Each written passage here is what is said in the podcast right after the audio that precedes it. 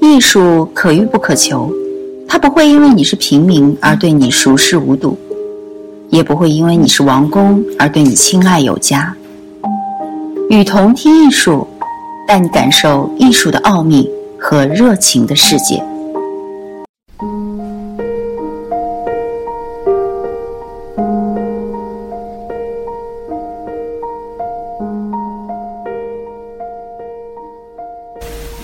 民谣的。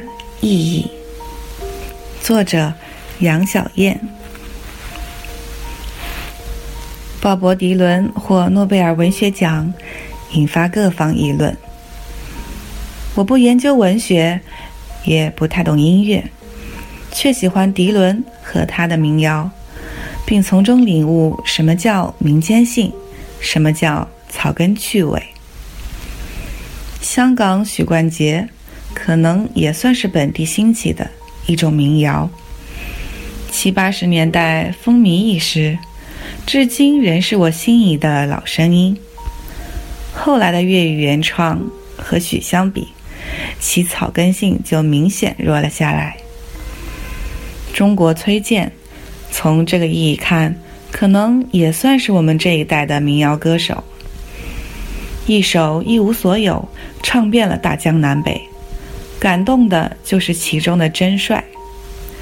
有时我想，这个后起的崔健和烧钱的许冠杰有什么区别呢？为什么许唱的总是“我的扮打工仔”的无奈，而崔健却能对着女孩大吼：“你这就跟我走，爱我一无所有。”那种北方的霸气，为什么粤语民谣竟然没有呢？再看迪伦早期的《答案随风飘荡》，表达的却是抽象的价值追问：要走过多少路，男人才能成为真正的人？要飞越多少大海，鸽子才能在沙滩上安眠？要历经多少炮火，和平才会真正降临？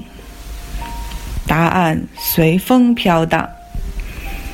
令人扼腕，无限怅然，充满绝望。我研究艺术几十年，读过不少有关书籍，了解其中一些答案。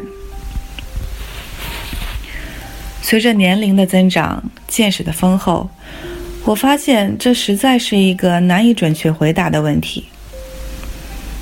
著名科学哲学家。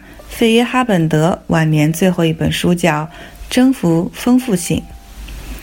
他一生反对方法，认为人类文化从征服丰富性角度看，其内在框架都是相同的。所有圣哲先贤告诉我们，不要相信生活世界。费耶哈本德站在生活世界之中，发出了深刻的疑问，却和迪伦一样。没有答案，他的答案随风飘荡，让我怀疑其所心仪者正是生活世界本身。本来最接近生活世界的日常表达是艺术，可惜艺术也被浸泡在学者的论述中太久，被嚼舌太多，同样变得令人厌倦。民谣是什么？在我看来，民谣就是生活世界本身。民谣唱的就是生活世界。就声音而言，民谣是喉咙里未经修饰、带有肉体跳跃的声带颤动。民谣的思想来自草根面临着的广泛困境，以及因此而自发增长的本能抵抗。民谣的意义是：只要你想，就马上去干，不要有丝毫犹豫，也不要管你所干的是否属于艺术，属于哪一门类的艺术，有些什么样的流传已久的世俗规定。民谣不需要歌颂什么，诋毁什么，消灭什么，推崇什么。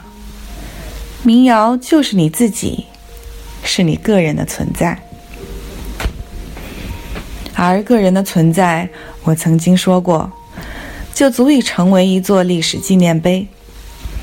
关键是你想，亦或不想。如果不想，那就别去改，待在家里发呆最好。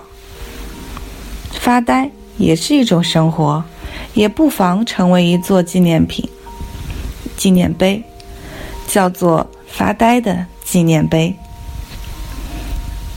霸气、伤感与无奈，大家都喜欢崔健的一无所有。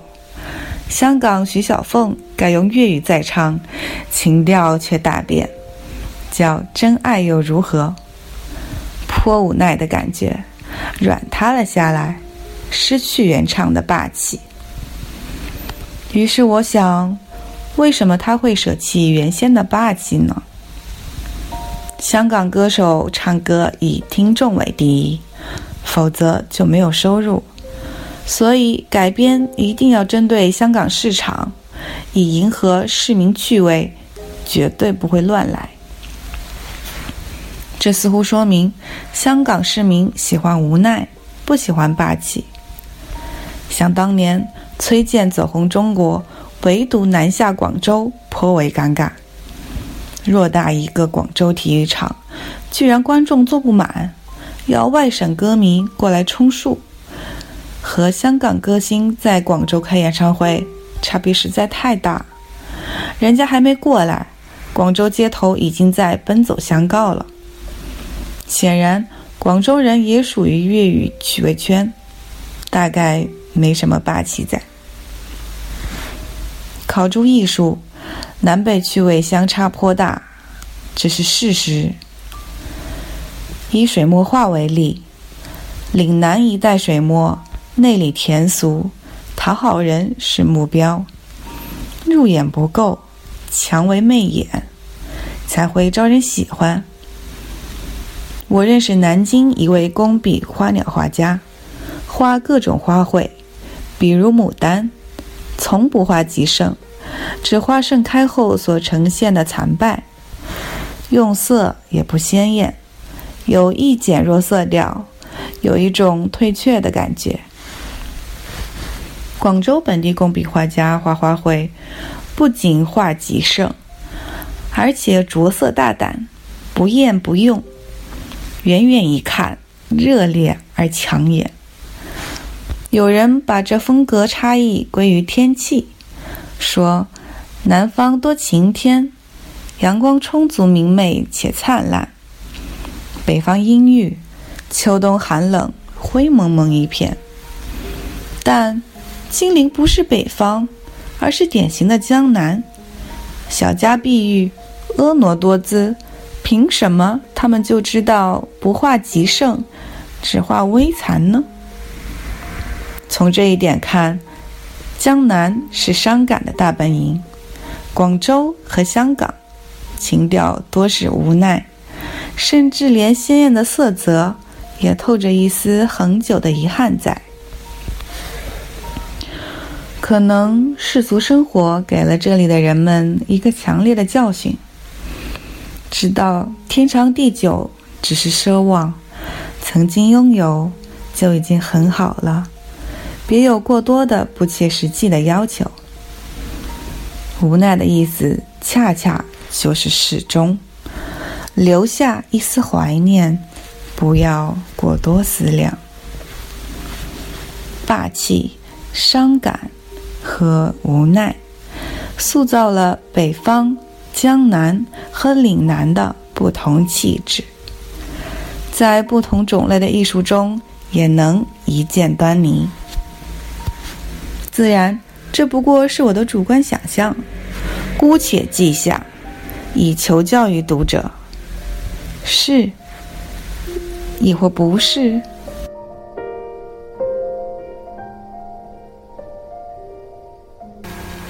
今天的艺术片刻就到这里了。如果你也有喜欢的艺术内容想与大家分享，可以发送给我们，让更多的艺术爱好者。与你趣味相投，我是与同听艺术的主播茉莉。期待下期继续与你用耳朵分享艺术。再会。